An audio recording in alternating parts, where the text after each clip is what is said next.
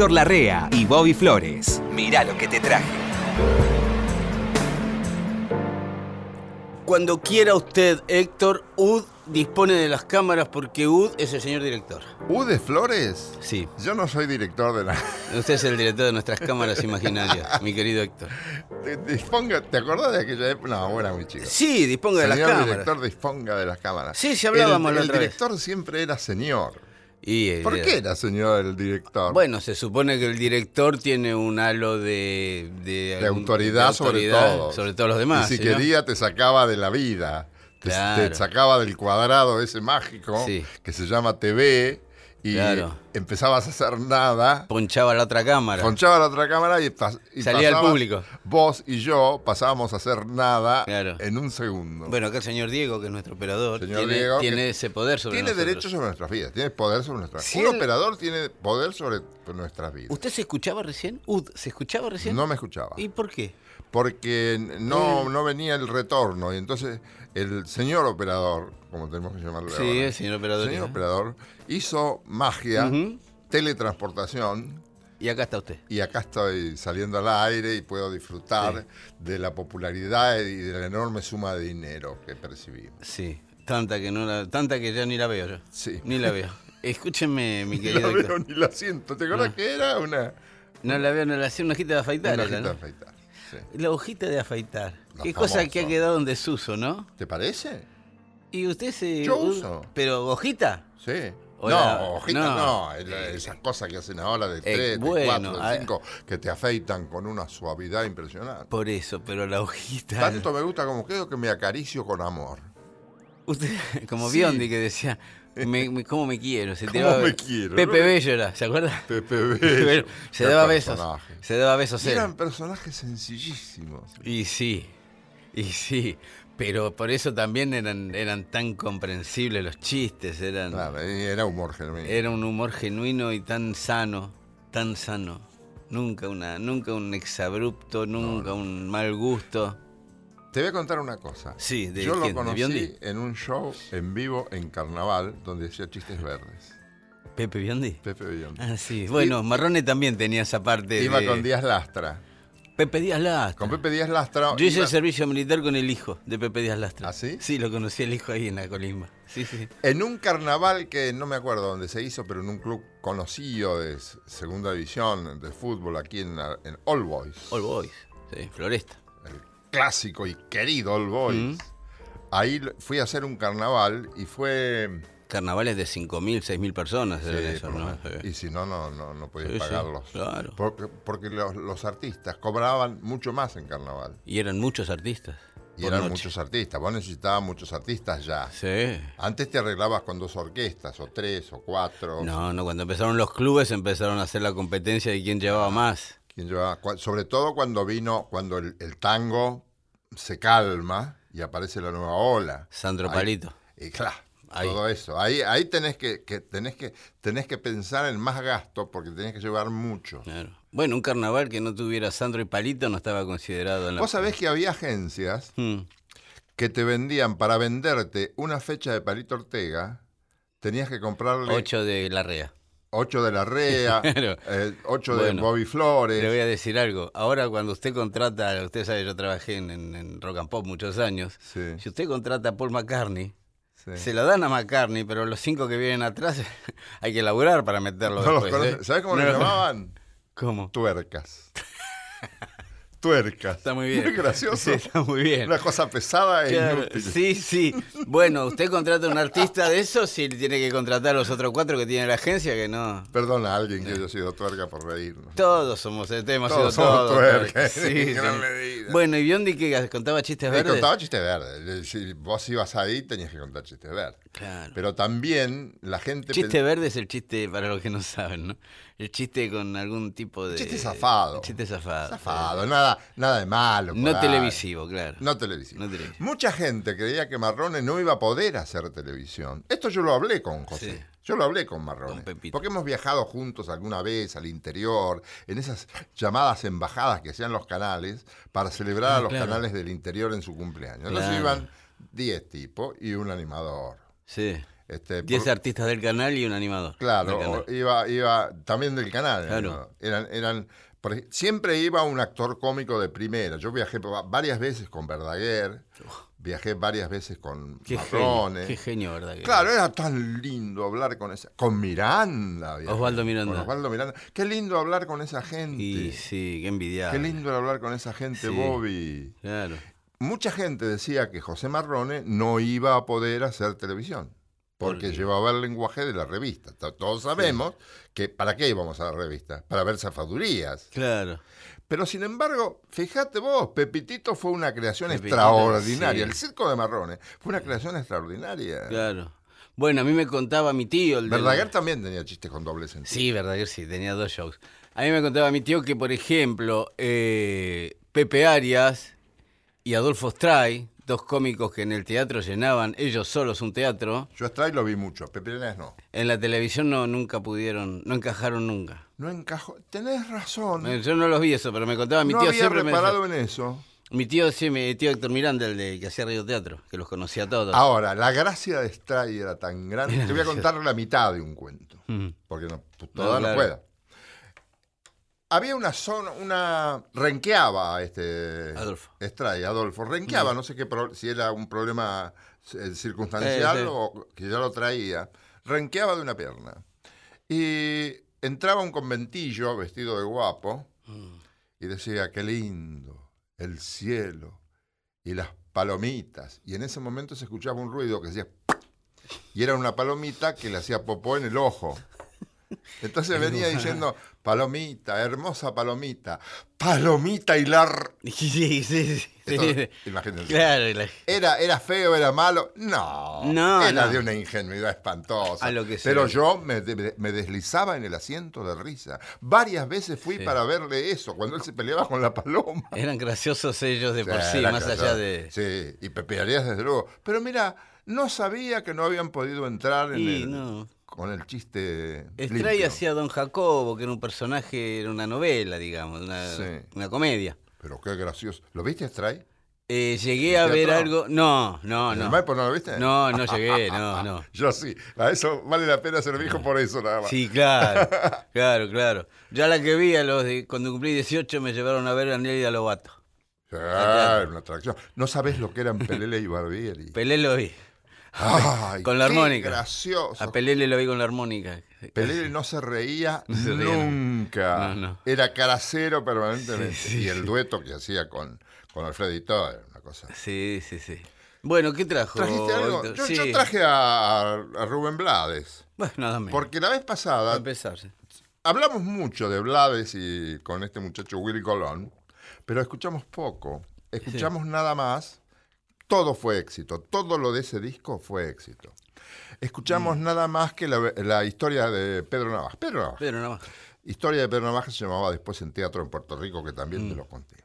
Pero resulta que me encuentro en mi discoteca con un disco que yo había perdido y que se llama Plástico. ¿Te acordás de Plástico? Era una muchacha plástica. Era una chica plástica, de esas que, andan por ahí. Sí, sí. Que, que transpiran Chanel Lambert.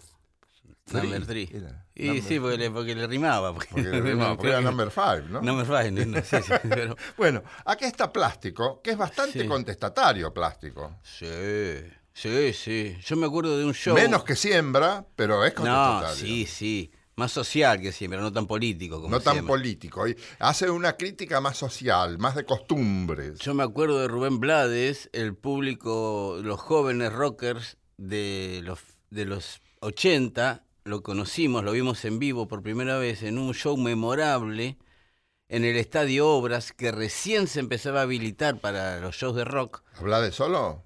Rubén Blades y los abuelos de la nada, era el cartel. Sí, mire qué show. Pero Rubén Blades con quién? ¿Con quién? Con la banda de él. Ah, traía su banda. Rubén Blades por un lado. Sí, sí, hacía y- tiburón ya. Claro, momento. Sí, sí, pero acá todavía no había entrado, ahí empezó a entrar en, la- Ahí en mi a generación por lo menos, con ese show con los abuelos. sí, sí, sí. Divino. Bueno, Bueno, si querés, escuchamos esto que... me encanta. Hay quien dice, bueno, Sí. esto es lo que, lo que más se vendió en el tiempo de la salsa en el planeta. Yo no sé, eso que más se vendió, no se sabe. el mejor disco de tal, anda a saber, son opiniones no se sabe. y a lo mejor la opinión de alguien se viraliza, Sí, claro. como se dice ahora, Sí, y nos enteramos en todo el mundo. Yo lo que te invito es a recordar esto, que es Muy lindo porque los arreglos son una maravilla. Vamos. Este es plástico.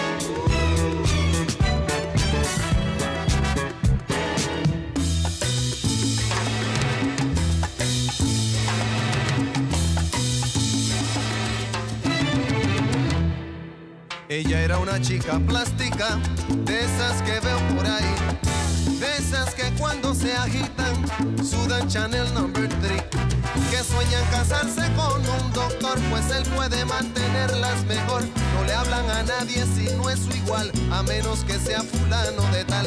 Son lindas, delgadas, de buen vestir, de mirada esquiva y falso reír.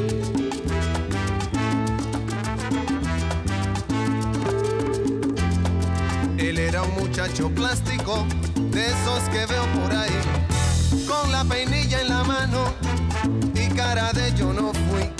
De los que por tema en conversación discuten qué marca de carro es mejor, de los que prefieren el no comer por las apariencias que hay que tener para andar elegantes y así poder una chica plástica recoger.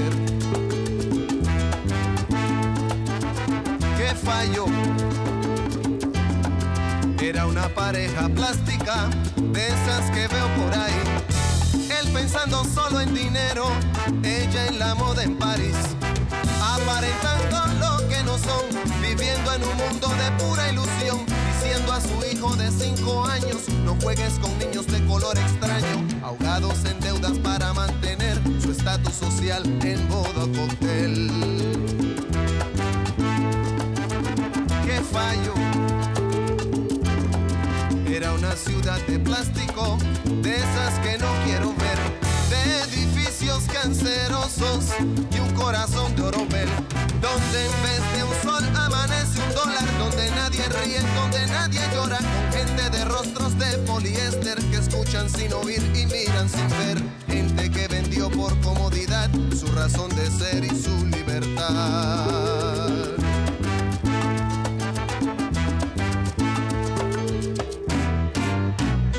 Oye latino, oye hermano, oye amigo, nunca vendas tu destino por el oro ni la comodidad. Nunca descanses, pues nos falta andar bastante. Vamos todos adelante para juntos terminar con la ignorancia que nos trae sugestionados con modelos importados que no son la solución. No te dejes confundir, busca el fondo y su razón. Recuerda, se ven las caras, pero nunca el corazón. No te dejes confundir, busca el fondo y su razón. Recuerda, se ven las caras, pero nunca el corazón. Recuerda, se ven las caras y jamás el corazón.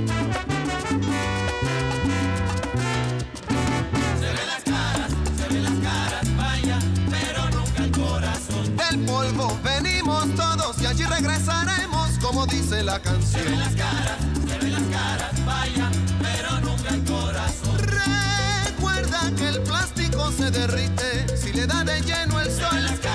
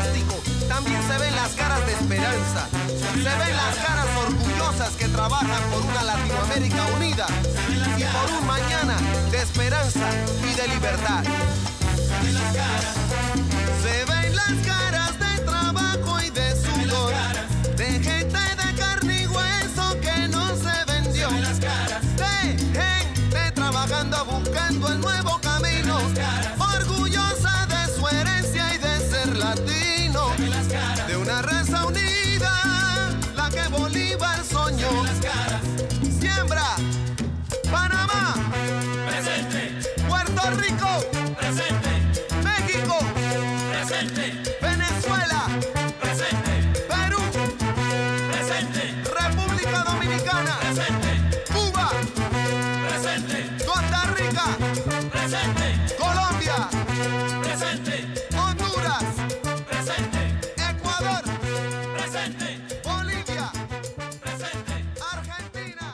Está, está, está Argentina. llega Sí. para estar en- Igual seguía 18 minutos esto, ¿eh? nombraba Sí. todo. Lo que nunca pregunté es quién hacía los arreglos. Qué lindos arreglos. Y Qué no sé. pertinentes, ¿no? Sí, pero son todos desprendimientos de Fania también estos, ¿no? Sí, Los claro. arregladores. Ahí había de todo, ahí había. Sí, sí, sí. Lo que quisieras lo encontrabas ahí. Sobre todo para una grabación. Bueno, mira, me falta un, una tumbadora. Sí, claro. 14 de cubanos con documentos.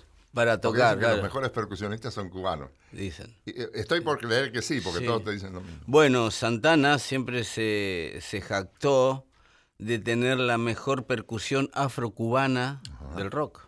Él decía, Ajá, mi ajá. sonido lo, te- lo da mi guitarra y la percusión afrocubana que consigo yo. Ah, entonces así.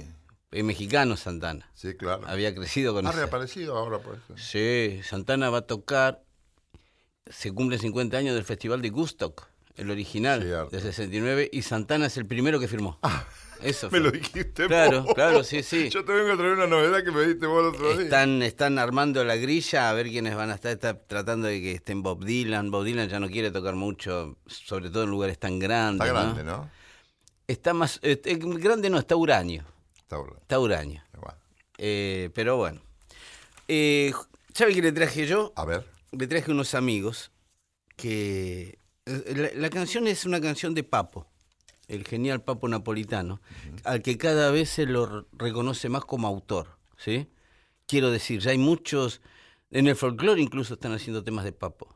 En la, en la cantantes melódicos hacen. No me digas. Y este, el que hizo, el que trajo usted el otro día, el otro día, por eh, Adrián Otero, Ah, Adrián. de A2, eh, juntos a la par. Juntos a la par, eso lo grabó en el, en el segundo Sí. Bueno, ese ya lo hacen cantantes melódicos el tema. ¿Sí? Ah, sí. Sí, sí. Bueno, esta canción se llama Trabajando en el ferrocarril, que pertenece a un disco de Papo del año 73, el, el iniciático Papos Blues. ¿Sí? Eh, Juanse, Juanse Paranoico, Juanse Gutiérrez, mi querido amigo Juanse Gutiérrez, al que tenemos acá en National Rock, eh, trabajó bastante con Papo, era bastante amigo de Papo. Andaban juntos días enteros, ¿no? De auto en auto. Eh, quiero decir, sabe, cuando agarra un tema de Papo, sabe bien qué estaba pensando Papo cuando lo componía, ¿no? O a, a dónde viene, para qué se hizo esa canción. De conversaciones de amigos, ¿no? Juanse hizo un disco eh, cuando Papo murió, eh, con canciones de Papo, una especie de homenaje, si se quiere, a Papo. Y llamó a otros amigos para hacer las canciones.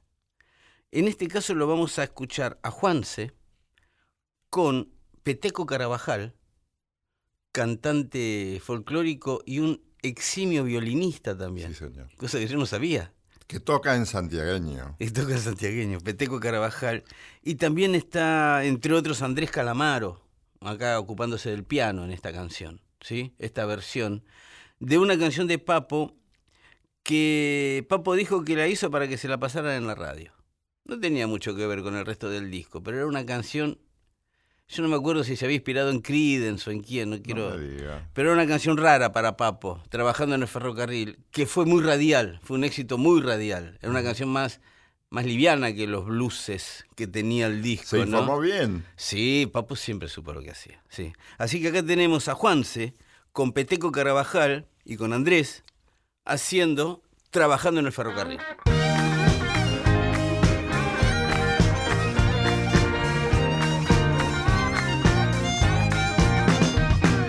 Todas las semanas voy a trabajar, voy con muchas ganas felicidad.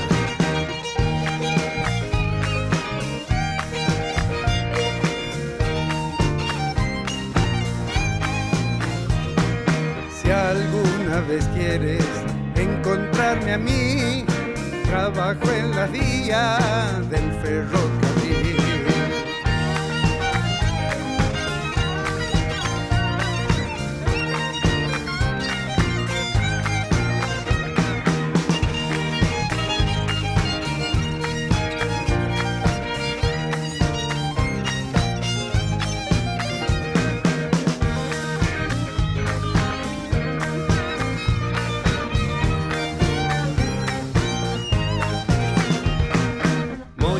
Veces cuando yo voy lejos de aquí, Recuerdo la historia del ferrocarril.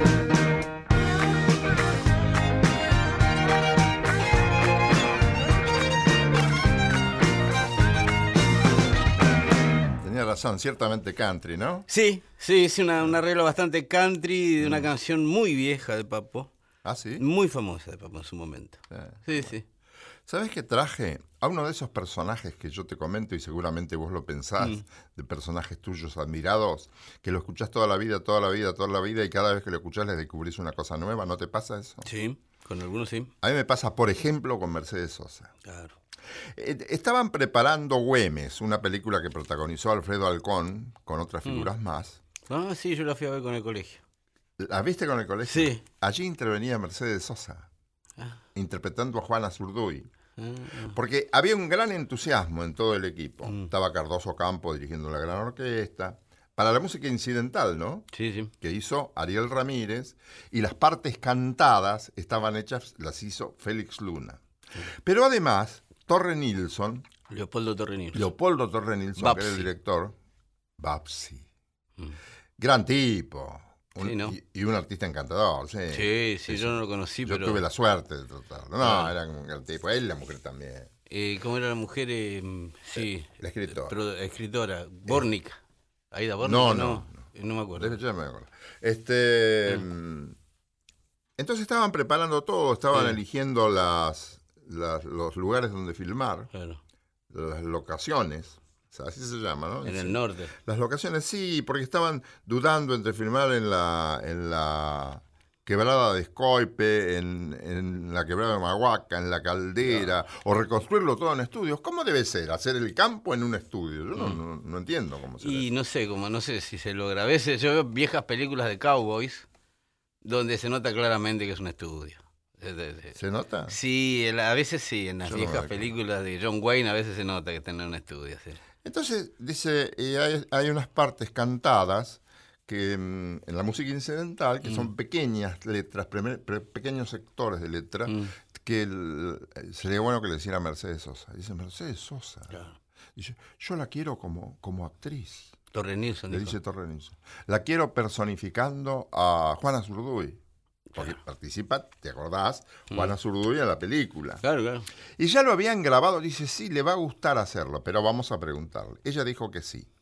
E incluyeron en la película Juana Zurduy, que ya estaba grabado desde el año 59. Juana Zurduy, Flor del Alto Perú. Esa canción. Claro, que es, es una versión magistral Sí. de Mercedes Sosa, Me que acuerdo. está en este disco donde está la música de Güemes, banda original de la película de Leopoldo, Tor- de Leopoldo Torre Nilsson, y es el disco octavo de Mercedes Sosa Mm. en Philips, no, no, no contando do- los dos anteriores que tiene uno en diapasón y otro en RCA Victor. Sí, los dos Sin primeros. contar esos discos, son ocho Mm. en el 71, este disco Güemes. Ella en el sesen- había empezado en el 65, ella en, Sí, sí. en, en Cosquín, presentada, como todos sabemos, de Prepo por, por Cafrune.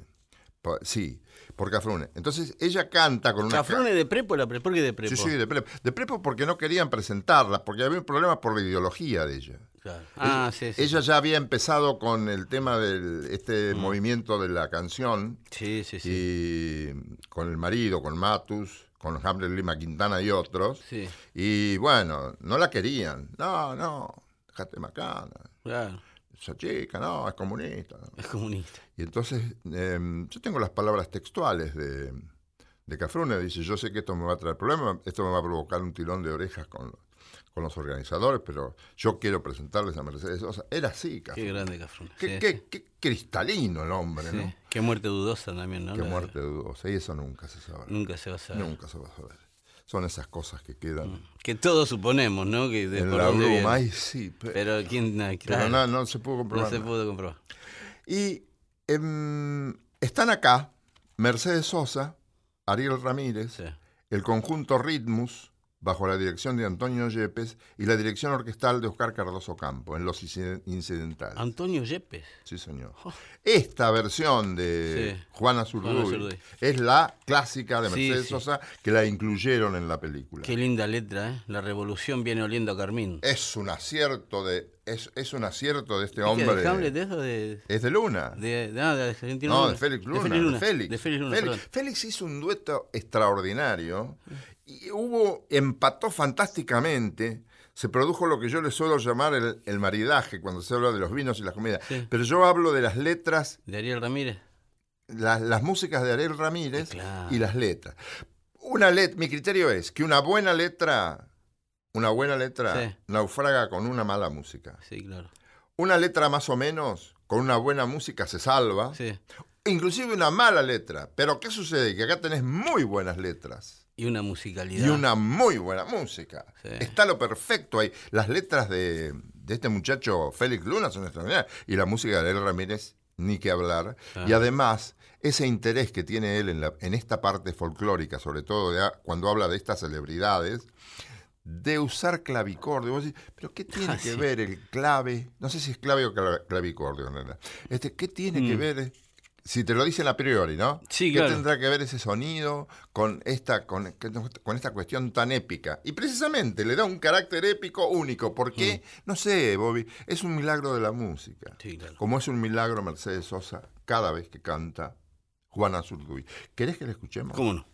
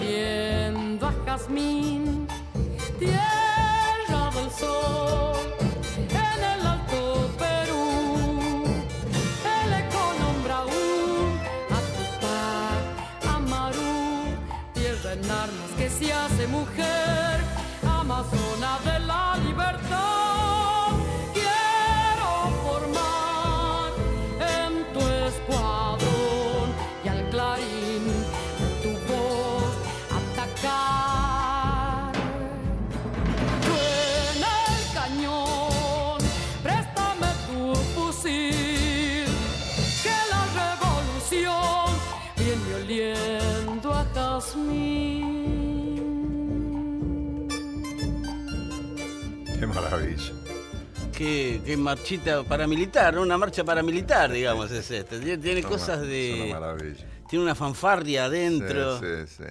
Tal para cual, acá se juntó. Todo, perfecto. Este, Sí, sí. Y la película fue buenísima Se también. juntó ¿eh? lo bueno con lo muy bueno. La película yo no la vi. Sí, yo me acuerdo. viste, me acuerdo de haberla visto dos o tres veces eh, por el colegio, y después en la tele alguna vez también la vi. Sí, sí. Bueno, tenemos una. un- un- vamos a descansar unos minutos y volvemos. Unos minutos.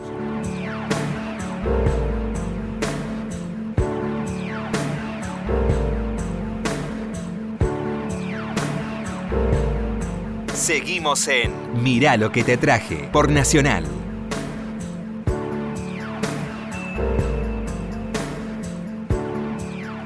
Ay, Héctor, tanto tiempo. ¿Qué dices, Flores? Eh, Está más recién delgado usted. Sí. La última vez que lo vi Estoy- hace me un operé. minuto y medio. me operé. me saqué. ¿Qué Bueno, trajiste, Flores? recién usted, Ud, con la sabiduría que lo caracteriza y con ese don de gente que tiene usted, tan- I'm. Sí, eh, hablaba de los maridajes. Que, que Sí. Es una palabra que se usa mucho con el vino y la comida. Sí, lo saqué de la comida. eh. Sí, sí. Eh, Pero es buena, es buena como, Es muy, comparación. es muy comprensible, claro, Sí, qué, sí. qué significa, qué quiere significar uno con eso. Yo le traje también, si usted quiere, un maridaje que quizás más internacional que el que trajo Ud hoy. ¿Ah, sí? Eh, sí, acá estoy hablando de un japonés y un africano. ¿Mm? Eh, Ryuichi Sakamoto. Ryuichi Sakamoto, músico que se inició en la, en la incipiente electrónica de los años 70, ya en Japón, con la, este, no me acuerdo cómo se llamaba, orquestra, que tocaban instrumentos electrónicos, fueron de los primeros que se iniciaron con eso. Después movió a Europa, se hizo modelo, actuó en una película con David Bowie, por ejemplo, Ruchi Sakamoto. Eh, la Yellow Magic Orchestra se llamaba. Yellow Magic Orchestra. Se hace modelo, se va a Europa, trabaja de actor, hasta que por fin saca su parte musical ya con cierto reconocimiento social, porque ya la gente lo conocía un poco por esas carreras que había tenido, ¿no? De modelo de Kenzo, por ejemplo. Eh, y por otro lado, aparece Yusundur, que vino a la Argentina. ¿Sabe cuándo visitó la Argentina Yusundur? En el festival Amnesty International, Ajá.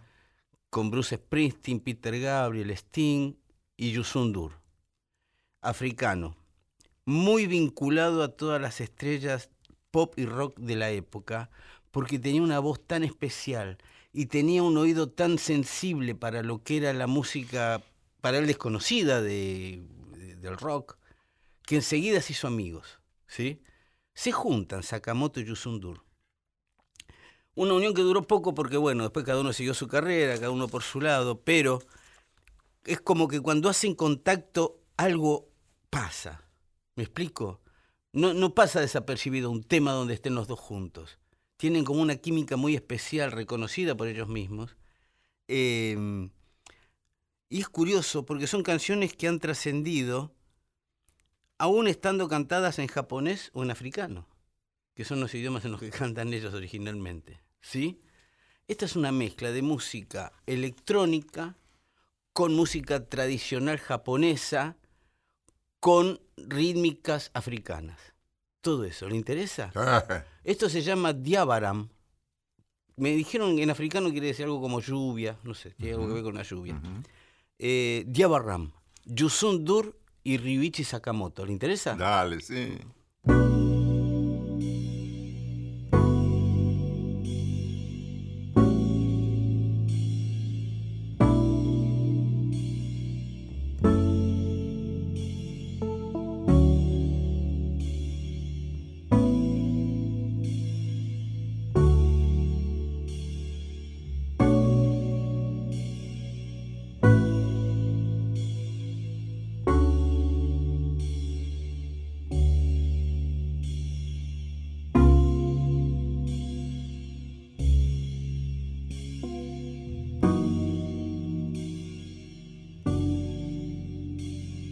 Jabaram jabaram jabaram jabaram. Nee na du ko taaru naa yi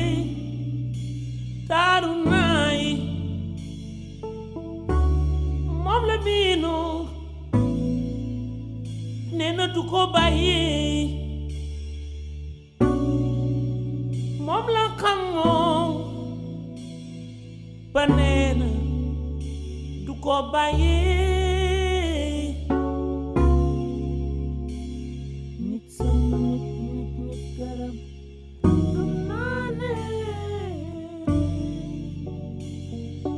jabaram jabaram jabaram jabaram nee na du ko bàyyi taaru naa yi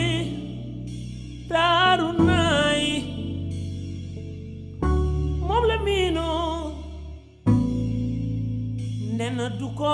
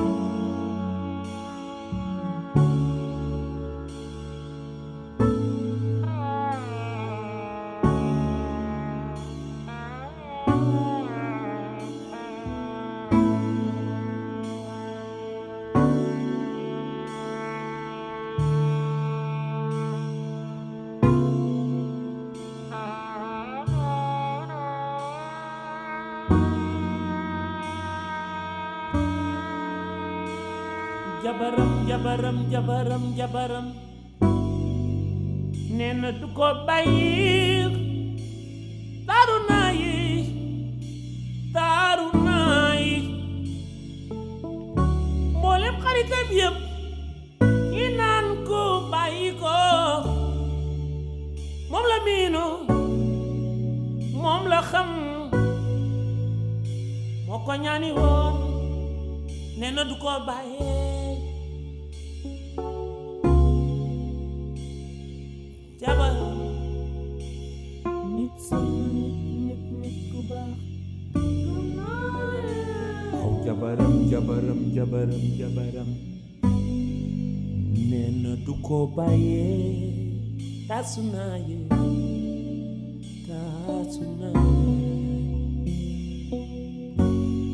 li mu diggaaleeg moom soo ko nee tam bàyyi loolu Qué raro nos suena esto, ¿no? Y qué registro raro, ¿no? Sí. sí Un hombre con ese registro. Sí, sí, sí, sí. Y qué hipnótico, la, la- Sí, muy sí, oriental, ¿no? La, la- la- Las cadencias vol- volver siempre a la misma nota. sí, sí, sí. Una pequeña excursión y volvemos. y- Sí, sí, sí. Bueno, ahí tenía. Ryuichi. Sakamoto con Yusunu Dur. Muy bien. Yo he traído de nuevo a Milva. Vamos a decir, eh, otra vez. Eh, Héctor, otra vez Pero otra vez Milva porque es completamente distinta a lo que trajimos la vez pasada y el otro día. Mm. Un- En, en una de nuestras últimas presentaciones en este programa. Qué amplio repertorio el de Milva, ¿eh? Claro, porque es una cantante extraordinaria. Ajá. El otro día la trajimos con Piazzolla. Sí. Creo que cantó Balada para mi muerte o algo así. No, algo así. Sí, sí. No sé, este, mm, en Japón. Sí. El disco que se editó después de la muerte de Astor, porque es banda de sonido de un programa de televisión, no Claro. es hecho para disco. Muy bien también. Y el hecho de que era vivo, las cámaras adelante, le da un plus. Hay un plus emotivo ahí, siempre va a haber un plus emotivo. Para ella y para los músicos, ¿no? Pero en- en- ella era muy admiradora de Edith Piaf. En determinado momento le dijeron, ¿por qué no viene a...? A ella le gusta mucho tomar géneros genuinos de un lugar de la tierra, por Sí. ejemplo el tango. Y explorarlos. Agarró 10 tangos y los cantó en italiano. Qué bueno. Ah, Qué eh, bueno, qué bueno para el tango. Claro, este, pero a mí no me convencen del todo las interpretaciones Sí, de ella. no. No. no lo entiende del todo. Sí, a la que entendió muy bien es a Edith Piaf. Porque ella se sabía de memoria todas las canciones de Edith Piaf. Fueron contemporáneas en algún momento. En algún momento Piaf, sí. Claro. Por ahí por los 60. En el final de Edith Piaf y en los Sí, comienzos de en el comienzo. Milva. Claro. Ella fue- vino a, a París mucho más adelante a cantar estas canciones. Mm, Claro. Cerca de los 90. Vino Milva, Milva. Milva, Milva. Sigue cantando bien. A mí me gusta muchísimo Milva. Sigue cantando Milva. Sigue cantando muy bien, sigue cantando muy bien. No, tiene, tiene un vibrato muy especial, muy afrancesado el vibrato. Si vos Mm. lo escuchás un poco, te va a hacer recordar al vibrato que tienen las francesas, por ejemplo, Edith Piaf. Porque siempre todo lo tiene Edith Piaf Sí, como referente, y Amalia Claro. Rodríguez como referente de Portugal. Sí. Son únicas. Claro, claro. A Bueno, Gardel acá, qué sé yo. esa, la, la chanson francesa ha influido gran parte de nuestros cantautores Sí, latinoamericanos y españoles. Sí, sí, hablábamos la otra vez con, ¿se acuerda cuando vino Jairo la Cuando otra vino vez? Jairo. Sí, Serrat y todos ellos Él influidos decía por que, Jacques Brel. Que había quien era más popular, que resultó más popular, el poeta. Jacques Brel. Ja- Jacques Brel, Jacques Brel. que resultó más popular que Edith Piaf. Yo no sé si eso puede ser. Pues, De momento puede ser también. eh. Puede ser, Tiene pero mucho, esas encuestas se hacen. Capaz que justo sale un disco de Brel y, y Es posible. sumó gente. Yo elegí un disco que una vez te traje, Sí. lo, lo hizo traducir Edith Piaf. Sí. Es un vals de, de dos argentinos. Ah. Y se llama eh, Que nadie sepa mi sufrir, nadie se- el original. Es de Sí. Cabral y Diceo. Letra de Diceo, que no figura acá porque hay otra traducción, esta Ah, al claro, italiano, claro, así como Edith Piaf canta una al español, pero está la música de Ángel Cabral, querido, y está intacta, tal como es. ¿Fue- ¿Eso fue originalmente un vals peruano? Es un vals peruano, Es sí. un vals peruano Que no originalmente. hombres, si te digo lo que fuiste. Una Una ingrata. ingrata, con mi pobre corazón. Claro, sí, sí, que ha trascendido generaciones y aún hoy la Pero un éxito extraordinario. Una canción Un día esto maravillosa. te lo voy a traer por Troilo, ¿Sí? cantando Goyeneche Cárdenas. Sí, Qué lindo, tráigame. sí, tan bien cantado. Claro. Bueno, aquí se llama La Full, la Sí. multitud. La multitud te trajo, la multitud te llevó. Es una historia de amor tan sencilla como, como linda. Sí. Es muy sencilla. Nada que ver con la letra original, digamos. Nada que Nada. ver, nada que ver con la Hicieron su propia letra. Es la multitud. la multi- es una metáfora. la Sí, multitud sí, te sí. trae, la multitud te lleva. La vida se la trae o se lo trae a ella y la vida se lo lleva. Qué música esa. Sí, sí, sí. Impresionante. sí. ¿Querés escuchar a Milva? Claro, cómo no. Adelante, Milva.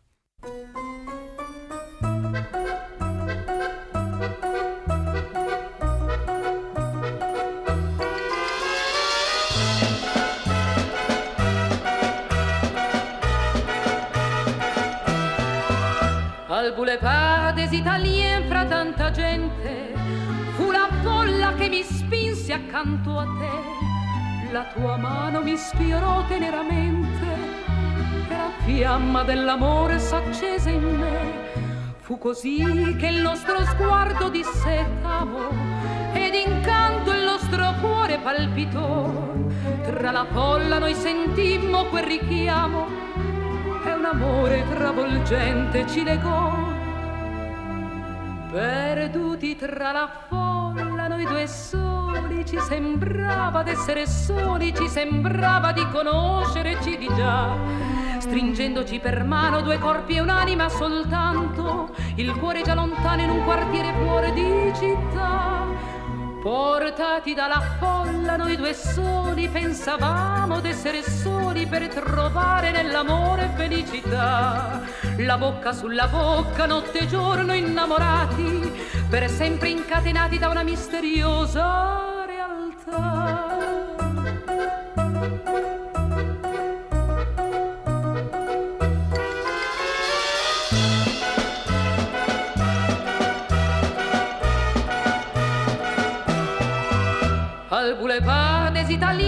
tanta gente. Fu la folla che ti spinse via da me.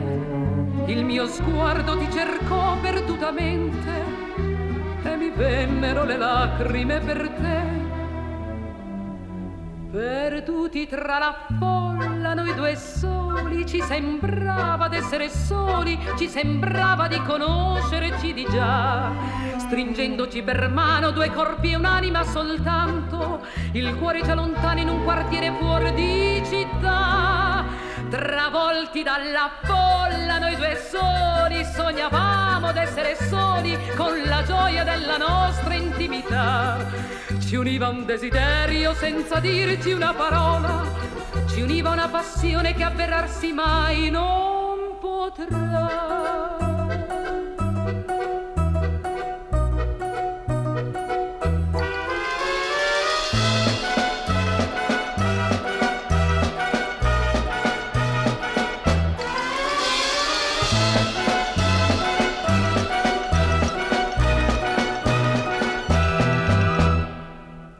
Director italiano, más bien, Gianfranco Reverberi, dirigió la orquesta y usaron el mismo arreglo que usó Edith Piaf. Yo no sé cómo se arreglaron esas cosas, Mm. pero tiene ese sonido que yo no sé definir, como ninguna música se puede explicar. Afrancesado.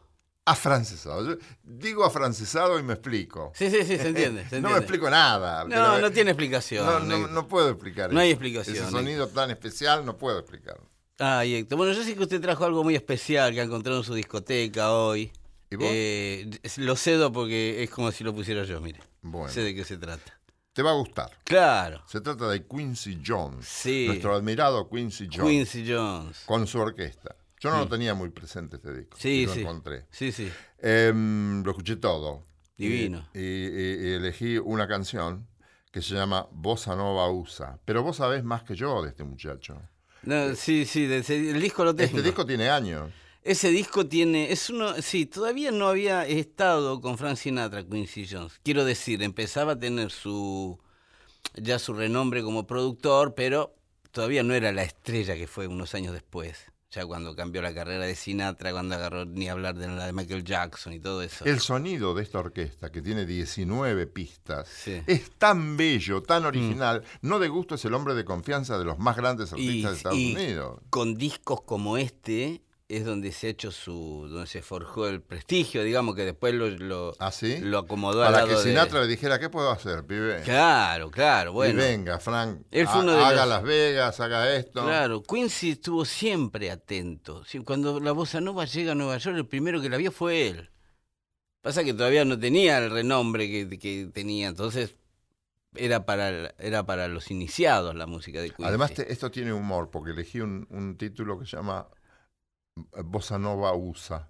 Sí, sí, sí, que es como una especie de... Esta cosa rara que hay ahora. Esta cosa rara que hay Sí. ahora en Estados Unidos. Bueno, Sinatra lo llama Quincy cuando hizo un par de discos medio erráticos, ¿no? La época del twist y todo eso, que Sinatra quiso meter un pie y le patinó. Ahí lo llama. Quincy. Y ahí lo llama, eh, después de Don Costa, digamos. Sí. en el Quincy medio. Jones supo siempre lo que cualquiera quería Claro. hacer. Él Cuando- sabía decirle lo que tenía. Cuando Michael Jackson se separa de sus hermanos, Jackson eran los Jackson Five. Sí, Michael ya se veía como diferente a los otros cuatro, sí.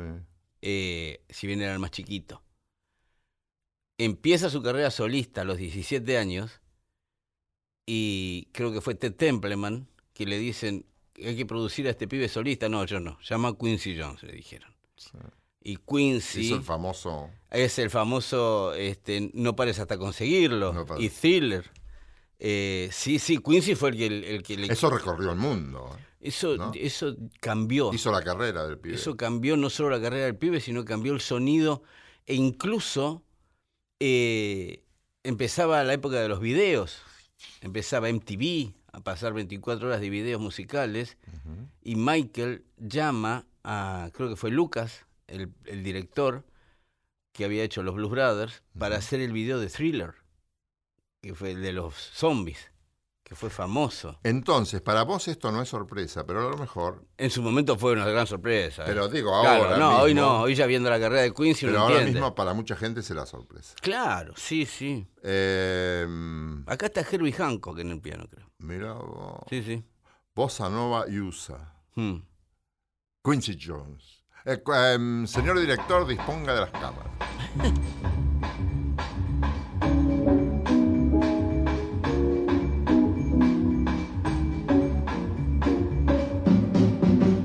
Thank you.